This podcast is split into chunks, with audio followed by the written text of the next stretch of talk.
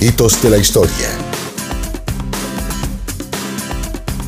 Conversación, datos, personajes. El podcast que marca tendencias. Hoy día vamos a hablar de libros, vamos a hablar de un personaje que yo diría, se ha escrito mucho de él, hay, mucha literatura, eh, es un personaje que también ha marcado, marcó el final del siglo XIX, se ha ido cambiando también, adaptando a los nuevos tiempos su figura, eh, y hoy día vamos a hablar de José Manuel Balmaceda, presidente de nuestro país, también marcado su gobierno por la Guerra Civil de 1891, su figura también que es muy importante, y además, por supuesto, esta nueva biografía, este nuevo caminar por la vida de Balmaceda que eh, nos tiene para hablar de él junto a la historiadora Soledad Reyes del Villar, a quien le agradecemos el tiempo porque ella escribió este libro que está acá de Editorial Planeta, ahí está, de Soledad Reyes del Villar, Balmaceda, Gloria, su gloria y su falta vamos a conversar qué tan gloriosa fue su vida, qué tan gloriosa fue su muerte para algunos y la falta o las faltas de Balmaceda, junto a Soledad Reyes del Villar. Soledad, gracias por, la, por aceptar la invitación y bienvenida. No, gracias a ti por la invitación, yo encantada. Bueno, hablemos, eh, algo que tradicionalmente ya le preguntamos a los autores de libros, a los historiadores que publican, eh, ¿cuál fue la motivación? ¿Por qué escribir sobre Balmaceda? ¿Qué es lo que faltaba también hablar sobre Balmaceda? O sea, claro, un personaje muy eh, complejo, muy contradictorio, y lo que yo quise hacer en este libro es acercarme a él, entenderlo a él, su figura, su personalidad, porque hay mucho sobre, más que eh, sobre demasiado sobre la guerra, sobre la guerra misma o las causas de la guerra, este conflicto, si era él con el Congreso, o toda la parte más económica, con la ceritrera en el norte. Hay mucho, yo creo que de la guerra o de las causas de la guerra, pero yo quería hablar de él, de, eh, ahí tuviste ahí toda una parte del libro que es antes de que él fuera presidente, cuando fue ministro. Claro, la primera parte es de, su vida más personal antes de, la figura política. incluso, cuando, hasta incluso cuando quiso ser cura, cuando, eh, su familia, los primeros balmaceas que llegaron a Chile. Eh, en el fondo es un acercamiento, como dice, a, su figura, a su personalidad, a su forma de, pensar, a su, a su amigo, a sus familiares, más que un libro sobre la guerra o sobre, o sobre este conflicto estas causas que llevaron a este desenlace tan, tan trágico. Claro, está dividido el libro en, podríamos decirlo en cuatro partes, las tres primeras obviamente sobre su vida, la guerra y el epílogo que habla justamente sobre el final de, la vida.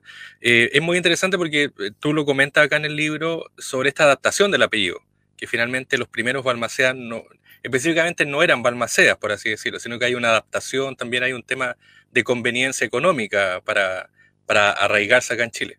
Claro, pues y, toda esta historia de, los tíos, los primeros que llegaron, que era el Balmaceda con, con ese. Y,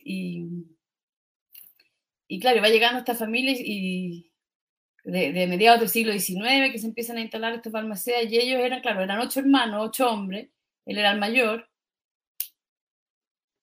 Oye, ahí te veo, se me quedó pegado. Sí, no sé si me escuchas bien. Yo te veo y te escucho bien acá por lo menos. Ah, ya, ahí ya. Sí, hablábamos de. yo te veo bien, pero. Eh, eh, ahí, ya. Ahí sí te oigo bien, ya. Sí, hablábamos de, esta familia. Hablábamos también de, del, poder económico, porque finalmente Balmaceda no era solamente o no nace en la vida política, sino que él también tiene una herencia muy profunda, arraigada en, en lo que se estilaba en ese tiempo, que era tener muchas propiedades y finalmente al tener muchas propiedades también las personas que vivían o que dependían de esa hacienda eran los que elegían a sus propios patrones para ser los políticos de turno, ¿no? Claro, pues era eh, por eso este conflicto es tan, eh, es tan curioso, porque era, eh, fue gente del mismo grupo, hay una, historia, una escritora ahí que yo cito mucho, la Inés Echeverría, que ella, ella lo dice, dice, esto fue un pleito entre ricos, dice. en el mundo Balmaceda como que de alguna forma combatió este, contra esta gente que, estaba acostumbrado a tener el poder en sus manos desde tiempos de, la independencia, después con Portales, que él lo, consolidó eso, eh, pero él provenía del mismo grupo que la terminó haciendo la guerra, en el fondo, eh, que es lo que yo también explico eso al, final del libro, que por eso yo creo también que fue una, una guerra que la reconciliación fue súper rápida, o sea, a lo, porque era como todo entre ellos, para los tres años, tres años después de la guerra, eh, los mismos que había combatido Almaceda eran, ya estaban de parlamentarios, estaban diputados, senadores, incluso hermanos, su yerno, o sea, eh, eh, eso es lo, que explico ahí al final, que esta guerra como que las heridas quedaron más bien como en el plano más, más social, pero el poder político y económico lo siguieron teniendo los mismos de siempre. o sea, si ya cualquier guerra es, lamentable, esta lo es más aún porque siguió todo igual, por nada cambió. Claro, y lo, otro, bueno, lo que tú comentas acá, ah, decías del tema de, esta inclinación por el sacerdocio. Hablas también de la madre de Balmaceda, que es una figura muy importante para él. Eh, es una figura muy trascendental porque era finalmente su consejera, ¿o no? Sí, pues él, él desde que partió así en la política, cuando se metió al Club de la Reforma, después como ministro, después como presidente, ya iba prácticamente todas las mañanas a verla a su casa, a conversar, a pedirle consejo. Em, ella fue muy visionaria porque ella, eh, cuando él asumió como presidente, ella le dijo una frase que está ahí citada en el libro como eh, a Jesús a los tres días también lo, crucificaron, le dijo una cosa así. Y es muy triste cuando también la, la, parte eh, de la prensa, que a mí me llama harto la atención como el trato de la prensa así tan como irrespetuoso y de ambos bandos, eh, también cómo trataban a Doña Encarnación, porque ella era una curiosidad para la época que ella se casó con el padre de Balmaceda después de haber tenido cuatro hijos. Entonces ahí también la, se ensañaron bastante con ella cuando, cuando ya estábamos en plena guerra. está. ¿Cómo nace Balmaceda a lo político? Porque él, como decíamos, viene desde una tradición eh, ligada a la hacienda, es decir, al, poder económico chileno, pero él también eh, nace a la política. ¿Cuáles son los hechos que marcan justamente ese nacimiento al mundo de la... era una trayectoria muy común a la, gente de su época. La única diferencia es que él, no estudió, no fue a la universidad. La gran mayoría, si muchos estudiaban eh, leyes, pero era la trayectoria muy, eh, eh, muy similar, porque partían siendo diputado. Él fue por Carelmapu, en el sur, fue cuatro periodos seguidos después por Santiago y después ahí, bueno, lo que también era muy común en la época, que era que el presidente de turno como que eh, dejaba más o menos impuestos y designado al próximo candidato, por eso lo hacían todos. O eh, en verdad lo que hizo Balmaceda no, no, era algo ajeno a lo que hayan hecho sus antecesores. Eh, Santa María, o sea, él cuando se decidió, quiero que el próximo presidente sea Balmaceda y, y, él mismo empezó a poner todas las cartas en la mesa, así como los ministros, los diputados que apoyaran esta candidatura la diferencia que, claro, es lo que hacían todos dentro como de este mismo grupo que se conocían entre todos. Balmacea, bueno, ahí yo cuento en el, libro, él trató de imponer un candidato que no era muy conocido, lo trató de hacer en el, segundo año de gobierno y no en el último. Entonces ahí fue como generando anticuerpos. Estamos conversando con Soledad eh, Reyes del Villar sobre su libro. Aquí está Balmaceda, su gloria y su falta, Editorial Planeta. Eh, hay una, un pasaje también, bueno, tú hablas obviamente de, su esposa, de su familia en general, que es como el primer, la primera parte, eh, de este ministro también, que comienza a ser ministro, Balmaceda, eh, y además tiene un rol muy importante en un hecho que, que, marca justamente no solo su época, sino también a posteriori, que es el tema con Argentina. Él fue, tuvo mucha relación con el gobierno argentino, también le tocó vivir momentos de, negociación para que finalmente Argentina no se uniera a, Perú y Bolivia en la guerra del Pacífico. Claro, y eso ahí le fue, eh, fue súper bien. Hay alguien dijo eh, su más brillante triunfo parlamentario, que lo logró, que en verdad no, no, Y eso que ahí Argentina, bueno, él fue, yo cuento ahí estuvo eh, cinco meses haciendo todo tipo de negociaciones para que no se involucrara en esta guerra y Argentina no tenía buena opinión en ese momento de, de, lo que, de lo que estaba haciendo Chile. Decía, esto es una guerra eh, netamente por intereses bueno, económicos. Y, lo otro que fue que en ese minuto no, nadie se dio cuenta de mucho, yo creo, de, la magnitud de la, de la, pérdida, fue lo que la negociación con el sur. O sea, nosotros veníamos saliendo de la guerra del Pacífico y estuvo todo este tema, y ahí en todo esa parte grande de la Patagonia que perdimos, pero ahí Balmaceda, él mismo se dio cuenta que estábamos perdiendo mucho, que esto no era bueno, y él era ahí el canciller, claro, no quiso él que quedara su firma para posteridad en ese tratado que perdimos toda esa parte argentina y se la, se la arregló para que quedara la, la, firma del ministro anterior. Eh, pero, pero sí fue notable y fue súper comentado y bien unánime que, que su actuación en, la guerra del Pacífico para que Argentina no se involucrara era...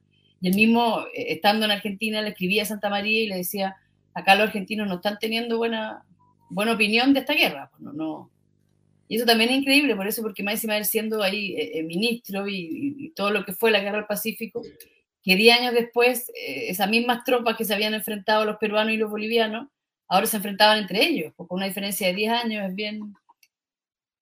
Y al parecer, claro, sobre todo las dos últimas batallas de la guerra, la de Concón y Placilla, fueron mucho más, más, más cruentas y más fuertes y más que, las de la misma guerra del Pacífico. Bueno, hay, obviamente, antes de, hablar ya del gobierno, de la llegada al poder, está la relación con su hijo, con su hijo Pedro también. Que, ah, son muy tristes. Que, eso eh, lo cuentas tú acá en el, en el libro. Además, porque está marcado por la relación que tuvo Rubén Darío, que estuvo en Chile, que es un destacado hombre de las letras, que conoció obviamente al hijo de Balmaceda, Balmaceda. Em, y, finalmente Pedro es, sobresale dentro también de la tragedia. Sí, pues eso, y eso fue para su segundo año de gobierno. Bueno, él, él, claro, había tenido un, era su segundo hijo, y había tenido de niño un accidente de caballo que, que, en el fondo supuestamente se iba a ir como encorvando, como que le quedó una, una, especie de, como de joroba que iba a ir apretando el corazón mientras él fuera creciendo, así le dijeron. Eh, y así fue. Y él parece que era, o sea, era brillante intelectualmente, súper creativo, bueno, escribía eh, críticas literarias, teatrales con un seudónimo. Eh, y él instaló en la moneda un salón para su, su, tertulia. Y él, bueno, nunca había ido a Europa, pero parece que sabía más de museo eh, que de nadie. súper creativo, muy bueno. Y, él, ahí no se sabe mucho por qué llegó Rubén Darío Chile, al parecer, un trabajo en la aduana, en Valparaíso, pero bueno, se hicieron íntimos amigos, los dos tenían esta fascinación por, por París, bueno, y por la literatura, eh, y, el, lo primero que escribió eh, Rubén Darío se lo financió eh, Pedro Balmaceda. Pues bueno, y lo que se dice mucho también es que en esas tertulias de la moneda fue como la génesis de todo lo que va a hacer después Rubén Darío, como el, modernismo y todo. ahí, bueno, también cuando él se fue de, Chile, estaban peleados, pues habían peleado, tampoco no, se sabe muy bien por qué pero en el fondo eh, eh, muy trágico. Él, bueno, tenía estados así bien, bien tristes, bien melancólicos. Eh, como dijo un historiador, era un alma de artista en un cuerpo contrahecho, decía, de, de, Pedro Almacea. Y le gustaba mucho, claro, la hippie, el club hípico ahí estaba muy, muy de moda y él fue yendo a ver uno, un ensayo de caballos que se estaban preparando para, para el 19 de septiembre uno eh, se desbocaron y pasaron por encima de él y murió ahí. Eh, Balmaceda muy, tuvo que irse a las termas de Cauquenes, de hecho, como a reponerse de esto. hay una carta que yo pongo que le escribe a su gran amigo, que era Carlos Antunes, diciendo, eh, pero claro, fue esta... Y después, claro, Rubén Darío habló mucho sobre este Balmaceda que lo había conocido en las monedas. hay una frase muy conocida que dice, le dice a Pedro Balmaceda, su padre había nacido para príncipe y actor, le dice. Eh, eh, hay otra carta que le dice, yo nunca había conocido a alguien tan imponente como, como su padre. Sino, eh, muy triste, fue el segundo año de gobierno. Ahí como que se calmaron un poco las cosas, pero muy momentáneamente ya. Claro, fue solamente un, lapso. Bueno, llega la moneda Balmacea, gana, ¿no es cierto? O mejor dicho, corrobora lo que venían haciendo los otros gobiernos, que finalmente heredar el gobierno que ya le había impuesto Domingo Santa María. Em, ¿Y en qué momento, eh, bueno, tú lo cuentas acá en el libro, pero en qué momento comienza la división? Ahí también, eh, porque la división va escalando, es decir, eh, desde la, algo propio que puede ser la oposición a un gobierno, hasta el odio irracional entre los dos bandos en que la cuestión ya no, no da para más. ¿Cuál sería como el momento en que uno puede decir, bueno, aquí empezó como la génesis de, esta división que terminó en la guerra?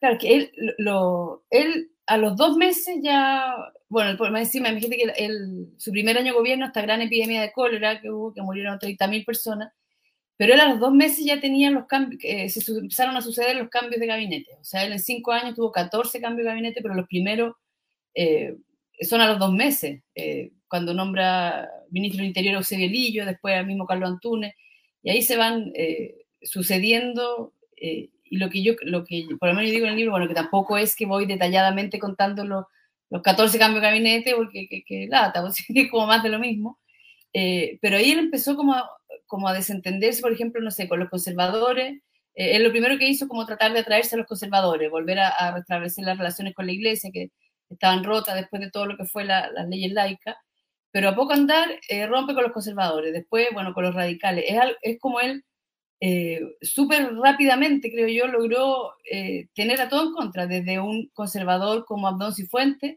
o hasta un radical como Maquívero, como el mismo Valentín Letelier. y de ahí lo, que es bien eh, curioso, yo creo que de sus primeros ministros, que desde eh, Pedro Montt, de, bueno, Agustín Edwards, Demetrio Lastarria, Isidoro Rasuri fue otro, ya no es que se enemistara con los ministros, sino que ellos mismos fueron después al, norte a, Dos de esos ministros son los que después firmaron el acta para deponerlo, o sea, ya no es que se enemistaron, sino que fue una oposición súper súper rotunda. Pues, eh, eso es bien, y, yo lo voy contando a lo largo del libro, como eh, el mismo, por ejemplo, que él trata de, imponer, este Enrique Sanfuente, también después se pelean, eh, lo deja solo, hay un momento que Balmaceda le escribe una carta y le dice, pero venga a apoyarme, y él, que es una frase muy, como que para mi gusto encierra lo que era Balmaceda, o por lo menos en esos años de gobierno, le dijo, hombres y convicciones, le dice, me alejaron de usted, como porque era medio eh, eh, veleidoso, digo yo. A veces decía una cosa, después decía otra. Em, y, bueno, y también con las clases eh, más populares. Él tuvo reuniones con la gente del Partido Demócrata y tampoco al final logró entenderse, siendo que ellos sí lo habían apoyado, todo, todo la directiva de este partido había votado por él y todo. pero tampoco va teniendo como distintos temas, yo creo que va generando anticuerpos, o sea, por ejemplo, con las clases populares, que se habla mucho, que después ellos en plena guerra se fueron como cambiando de bando y se pasaron a lo, eh, pero desde una huelga que tuvieron por el que habían subido el precio de la, de la locomoción colectiva eh, y por la inmigración, por ejemplo, que también fueron una vez a hablar con él, eh, deje de traer gente para los trabajos de obras públicas, tanta inmigrante, y déle trabajo a la, a, la clase trabajadora chilena. Pues, y él no, le dijo, no, ustedes no, no, entienden, esto le hace bien, como logró de una manera bien, hay una frase que me encanta, que no, me acuerdo bien, que, o sea, en este momento quién la dijo, pero eh, logró como lo impensable, Beatos y, y, masones se lograron, o sea, se unieron en su contra. Es bien, o sea, eh, meses antes de que estallara la guerra ya estaban unidos los conservadores con los radicales, pues, eh, y los mismos, bueno, liberales de su partido. Eso también es otro, algo que a él le, pesó, mucho, yo creo yo, que es que, en el fondo, para poder gobernar tranquilamente necesitaba ese partido mayoritario en el Congreso que nunca lo pudo tener, él nunca pudo mantener a su partido, a todos los liberales unidos en el Congreso. Ahí, de hecho, tú lo, cuentas acá, le eh, vas contando obviamente cómo eh, se genera esta, esta división con los distintos grupos. Eh, y uno de ellos es justamente la incorporación de gente que no era de la élite chilena al gobierno, es decir, los ciúticos que tú lo dices acá, los ciúticos que llegan a la moneda, que también eso generó una, una animadversión de los dos lados porque finalmente se suponía que como las buenas familias tienen que todos los de los mismos bandos gobernar. Eso genera también hay un, un, resquemor fuerte. Y, esa parte así como ese componente social era por los dos lados, o sea, claro, de ahí viene el término eh, eh ciútico y había un ministro que era muy cercano a él y, que se vestía, no sé, con, gorro terciopelo y zapatos charol, imagínate, se lo hacían, pero o sea, los caricaturistas ahí políticos eran... Eh, y hay una frase de una señora que eh, resume mucho que dice, eh, con Balmaceda están los caballeros caballeros, o sea, perdón, con la posición están los caballeros caballeros y los rotos rotos, dice. Con Balmaceda están los rotos acaballerados y los caballeros arrotados, dice. Era como, pero era porque él, claro, era gente que no, no este mismo Domingo Godoy, que ahí sale bastante en el libro y todo, era, no era del, de esta élite que venía gobernando hace 40 años. Pues era, eh, como la otra palabra, como les decía, los advenedizos. Advenedizos que eran muy como aventureros en política y muy eh, yes man. Se supone que le decían a todo, no sea que sí, no lo cuestionaban mucho. Eh, sobre todo de Domingo Godoy, por ejemplo, que le, le, caía como anillo al dedo, porque no, no lo cuestionaba mayormente, y le, que es lo mismo bueno, que el, la, la, bajada del, libro, su gloria y su falta, esa frase no es mía, de Julio Bañados, que eh, su ministro, bueno, de lo que quedó hasta el final y que eh, Balmaceda le dejó eh, como la, instrucción de que escribiera la historia. En el fondo le escribió esta gran historia en dos tomos, que como la versión más oficial del balmacedismo, pero incluso él, Julio Bañados, dice, aquí estuvo su gloria y su falta, porque pensó mucho que, que, la gloria personal estaba unida como al engrandecimiento del país, pues, y ahí se fue, se fue enredando. Hay otro, bueno, hay otro tema que finalmente todos conocemos que es la guerra, ¿no es cierto? 1891 que está marca, que marca también a, nuestro país. Em, y finalmente eh, se provoca la división. Está la Armada y está el Ejército. ¿Cómo Balmaceda también toma esto y, finalmente ahí, ahí se produce la exacerbación, ¿no? Este odio irracional que finalmente lleva a, todo tipo de, represalias, de, acciones no solamente de guerra, sino eh, contra los adversarios. Sí, pues sí. Eh, es claro, ahí, bueno, la Armada estuvo ahí con, los revolucionarios, como decían, eh, y el ejército, claro, él tuvo generales bastante leales que, bueno, con o sea, y, muy, que murieron muy trágicamente, sobre todo el general Acérrica, que yo conté, y el, el Orocimbo Barbosa, pero también hubo gente del ejército que se pasó al norte, pues yo cuento ahí el general Bonen Rivera, bueno, y el más el que fue eh, punto así culmine todo esto fue el que habían traído para, con el gobierno de Santa María, el general Corner, un alemán, y él, claro, se pasó al bando opositor y se, habla mucho de que él ayudó también en este triunfo porque les enseñó eh, desde táctica, estrategia, toda esta gente que estaba juntándose en el norte, que había un montón, por ejemplo, de, universitarios, de, jóvenes que no sabían con suerte tomar ahí un, fusil y, cuando llega como tipo mayo, así este... Eh, Emil Conner con toda su gente va, va y de la Armada no, pues la Armada claro, bueno, tiene más esa relación con eh, una clase alta de Valparaíso que venían ahí eh, y con mucho, claro, también auspiciado por el gran enemigo de, de, Balmaceda, que era este inglés, que era el dueño de todas las salitreras, pues el John Thomas North, que, eh, hay, claro, de, otro, otra mirada de ver esto es que como en el fondo el gran triunfador acá fue North, North el, y este imperialismo británico, en el fondo, que derrotó a Almacea.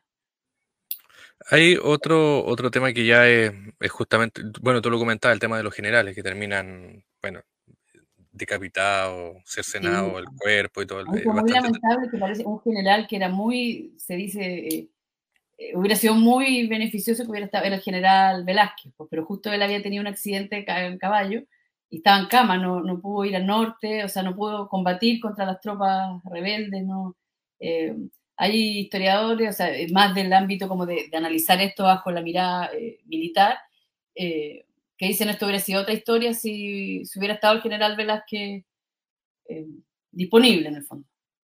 Pero hay otra parte que también hoy día es bien ya estudiada y todo, que son las deserciones. O sea, de ahí yo cuento en el libro que de ahí viene el, este, famoso dicho darse vuelta a la chaqueta, porque mucha gente y, militares, sobre todo, se, en, las últimos, en los últimos combates se pasaban al bando enemigo.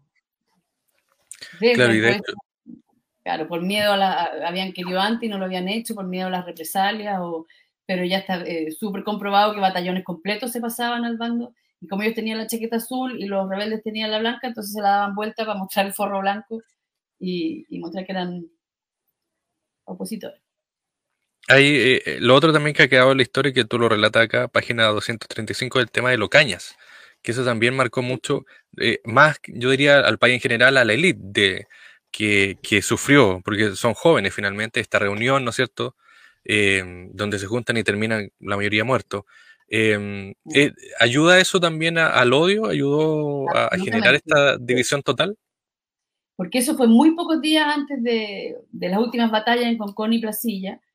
Y claro, eran estos jóvenes eh, clase alta, también había gente del Partido Demócrata, pero la gran mayoría eran jóvenes que querían ir a cortar una, eh, o sea, como sabotear ahí unas líneas y sobre el puente del río Maipo. Era, esto era en el fondo de Walker Martínez, como en, la Florida actual, la comuna de la Florida, acá en Santiago. Bueno, y, y claro, ahí fue bien, eh, o sea, bueno, eh, no están las fuentes muy, se dice que fueron como 80 los que, los que murieron, eh, sí lo que, que yo cuento ahí en el libro, que habían quedado algunos sobrevivientes y que lo estaban llevando a Santiago, y desde la moneda la orden fue no, eh, que se devuelvan y lo fusilen sin ni un juicio porque no queremos eh, esta, que llegue esto en el fondo a Santiago y ahí, bueno, claro, hay un hombre, Alejo San Martín, que es el que yo cuento, que él es el, que dio la orden y el que fue más, más cruel, que después lo encontraron ahí en, en Perú, eh, pero esto fue muy pocos días antes, entonces cuando ya habían ganado los congresistas en Concón,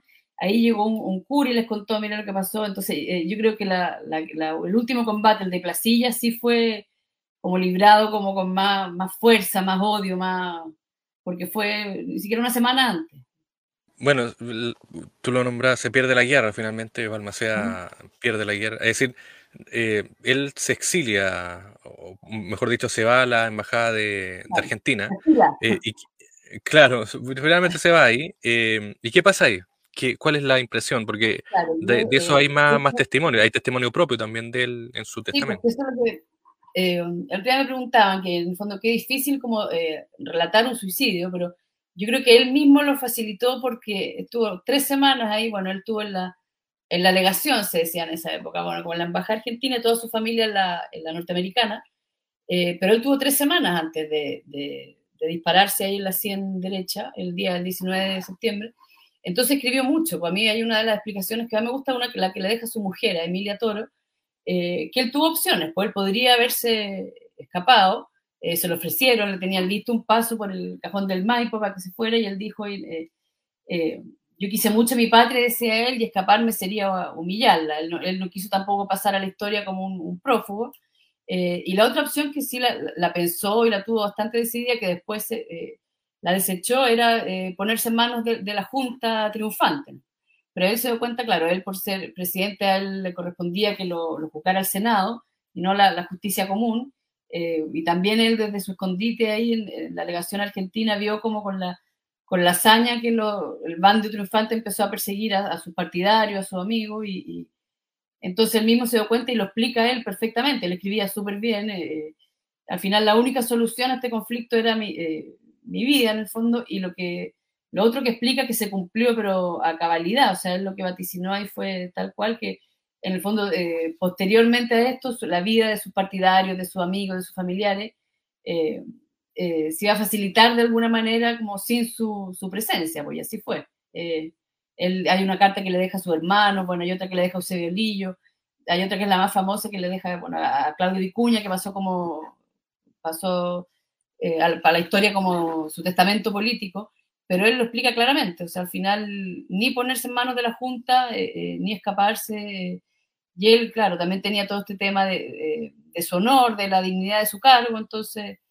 eh, y ahí, claro, yo cuento eh, a las 8 de la mañana, él dejó, se vistió todo de negro, hizo la cama, dejó las cartas ahí, eh, todas las que había escrito, a, bueno, a su madre también.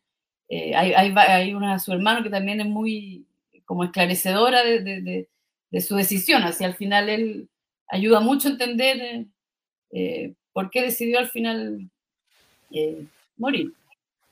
Hay, otro tema que también surgió o se habló mucho desde 2019 que tiene que ver con Baquedano, con esta figura de este general eh, que es muy importante y que surgió justamente porque eh, la mayoría de los historiadores o los escritos dicen que finalmente Baquedano pudo haber evitado el saqueo generalizado de Santiago y también la persecución a los opositores, o mejor, perdón, a, a la gente que apoyaba a Almaceda. ¿Qué pasó con Baquedano ahí? ¿Cuál es finalmente tu, tu visión de, del trabajo que le tocó hacer? le quedó grande el poncho. Él, claro, todo esto lo que es Baquedano, pero eso, la guerra del Pacífico, Chorrillo, Miraflores. Pero él acá, el tercer día, eh, él dijo, eh, me acuerdo de la frase textual, la tarea que me han impuesto es abrumadora, dice. Como que no, y entregó el mando, bueno, a, eh, a Jorge Montt, pero lo que eh, muchos críticos a él dicen que más allá de, de, ¿cómo se llama?, de, tratar de impedir todos estos desmanes y estos desórdenes de los días 28, 29 de agosto, eh, él se dedicó, estar sentado en su escritorio, como a, a destituir a gente que, que, había en el fondo contratado a Balmacea. Pues, pero él, claro, incluso Balmacea, nuevamente que él fue bien visionario porque cuando se juntaron en la casa y él, eh, eh, antes de esconderse en la alegación, él llega con la renuncia y todo, eh, y le dice, no me acuerdo cuál amigo que estaba al lado, pero le dice, si Baquedano no va a cumplir con su, no, le dice, si está con los, con los del norte, le dijo, como lo, vio, pero él, claro, dijo esto de abrumadora, no, lo que la defensa de él es que no tuvo ni los hombres ni los recursos suficientes para, para impedir, eso también se dice, que incluso eh, la misma gente de este grupo que había eh, triunfado llegó como a tener susto, así, sobre todo el segundo día, porque fueron tres días eso, y se supone que el primero fue como ya post el triunfo de Placilla y que los otros dos fue más como entrar y romper y, saquear y destruir. Pero a quedarnos su gloria yo creo que es de la Guerra del Pacífico, no, no es de, este, de esta parte de la historia de Chile. Claro, bueno, y está bastante documentado que él, finalmente pudo hacer más, que es algo que se le replica, ¿no? Mm, sí, pues sí. Sí, pues Bueno, y además porque, porque además era una... Es decir, tenía, podías eh, mandar, que es algo que, también se le dice. iba gente que lo iba a obedecer. Que es algo que también se...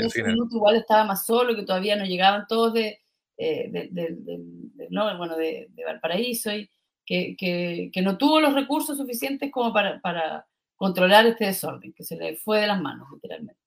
Y al tercer día dijo, esto es, eh, el mismo, es como el mismo lo reconoce, esta tarea que me impusieron es abrumadora. Y ahí, bueno, Jorge Mondi, y Jorge Mondi, más yo creo que él tiene bastante que ver también después en todo lo que es la reconciliación con la ley de amnistía, que yo cuento que hizo, eh, hizo un par primero, después, bueno, eh, la última fue amnistiar como a los implicados de Locaña, pero en el fondo él sucesivamente dio, eh, eh, impuso como también ese tono más como conciliador y de, perdón.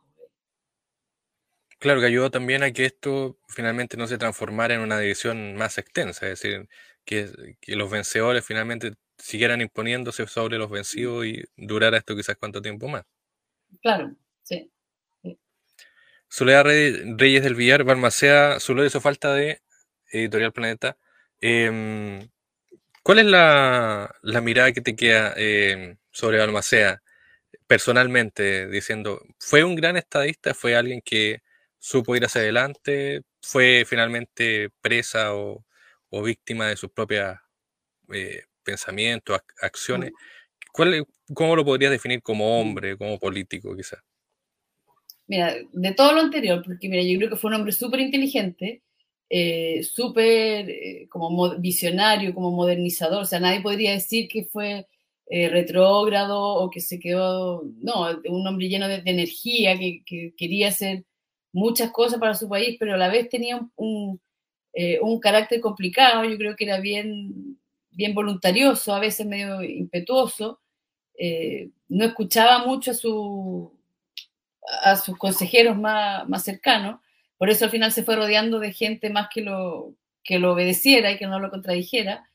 Eh, sí, cosas, por ejemplo, muy visionarias, por ejemplo, cuando él decía eh, todo el tema de la salitrera en el norte, decía, tenemos que producir más acá en Chile, mejor en Chile, porque en algún minuto esto se va a acabar y, que, qué es lo que va a pasar en Chile unos años después. O sea, eh, súper inteligente, como te decía al principio, un hombre que ni siquiera no, no, fue a la universidad, sino que era como autodidacta, súper lector, súper, pero también súper llevado su idea y también convencido de que él sabía eh, lo que era lo mejor. O sea, no, él también al final, cuando ya estaba ya la guerra desatada y incluso eh, los primeros meses de guerra le decían, pero eh, paremos acá, detengámonos, llamemos a quedarnos, llamemos a elecciones.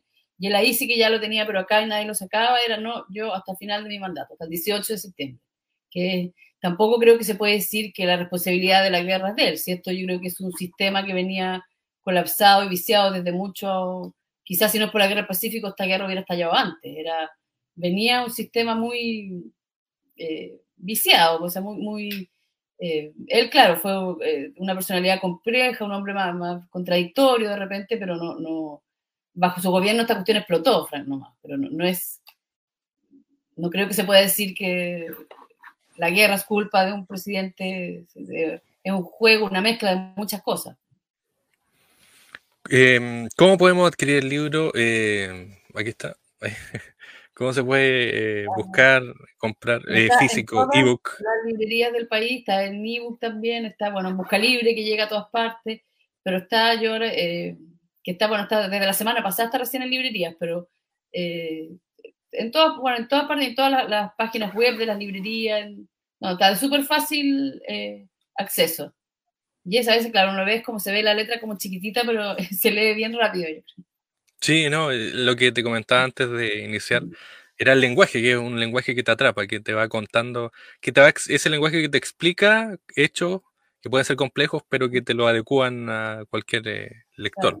Es que eso es lo que yo te decía al principio, yo soy eh, convencida de que a la gente le gusta saber de historia de Chile y, y, no hay para qué escribirlo tan complicado, pues, o sea, un relato súper ameno bien esto, pero claro, acá no, está todo súper eh, documentado, no, cuando me dicen es novela histórica, no, pues esto no es una novela histórica, si no tiene nada de, de novela. Claro, esto no es, no es Baradit, no es Tromben, es eh, historia... bueno, Carlos Tromben ha estado acá, así que lo, lo hemos entrevistado sobre su novela. Pero claro, uno, uno hace la diferencia, sabe que este es un libro de historia, puro. No, él, tiene uno y súper entretenido que se llama Balmacea también. Claro. Pero claro, tiene novela. Pero es, novela. Claro, uno, uno, uno sabe que este, este libro, que es Balmacea, su gloria y su falta, es sobre hechos históricos, es decir, investigación histórica. Lo, versus la novela histórica que, que también se basa en, en hechos, pero que eso, eh, tiene su rasgo de ficción. Eh, ¿En qué estás ahora, Soledad? ¿Qué es lo que ocupa tu tiempo? ¿Alguna otra publicación, algún proyecto? No, estoy full eh, disfrutando de esto, que el jueves es el lanzamiento. no, que como, no, no estoy todavía pensando en ninguna publicación, llevo clases también en la universidad, pues ahí estoy dedicada a mis alumnos, soy, la vieja historia en la universidad, pero estoy, eh, fue largo esto, me demoré harto, así que estoy eh, disfrutando este lanzamiento y esta, la difusión de este libro. Yo los otros, los libros anteriores estaba en otra editorial, ahora es la primera vez que estoy en Planeta, así que súper feliz por eso. Y agradecemos también que, bueno, la editorial nos envió el libro, así que ahí está, eh, Balmacea, su gloria y su falta, de Soledad Reyes del Villar, historiadora. Eh, Universidad del Desarrollo, si no me equivoco. Sí, ahí, eh, ahí, está Soledad, que además es autora de los libros Chile en 1910, una mirada cultural en su centenario, Relato de una fiesta, Manuel Rodríguez, Aún tenemos patria, y Javiera Carrera y Formación del Chile Republicano, que son los otros libros que también pueden buscar de Soledad Reyes del Villar. A quien le agradecemos el tiempo. Muchas gracias. Y eh, bueno, suerte. ¿El lanzamiento cuándo es a propósito? Es el, jueves a la tarde, va a ser en la universidad, claro, lo presenta eh, una historiadora, Jimena Llane, y, el ex vocero Francisco Vidal, que él es de Alma. Que es historiador también, ¿no? Es profesor de Historia de Chile, sí. Ah, ya. Así que el jueves... el jueves la Universidad del Desarrollo. Oye, muchas gracias. Gracias, Soledad. Un abrazo y éxito también con, con el libro. Gracias, que esté muy bien. Que esté bien. chao. chao.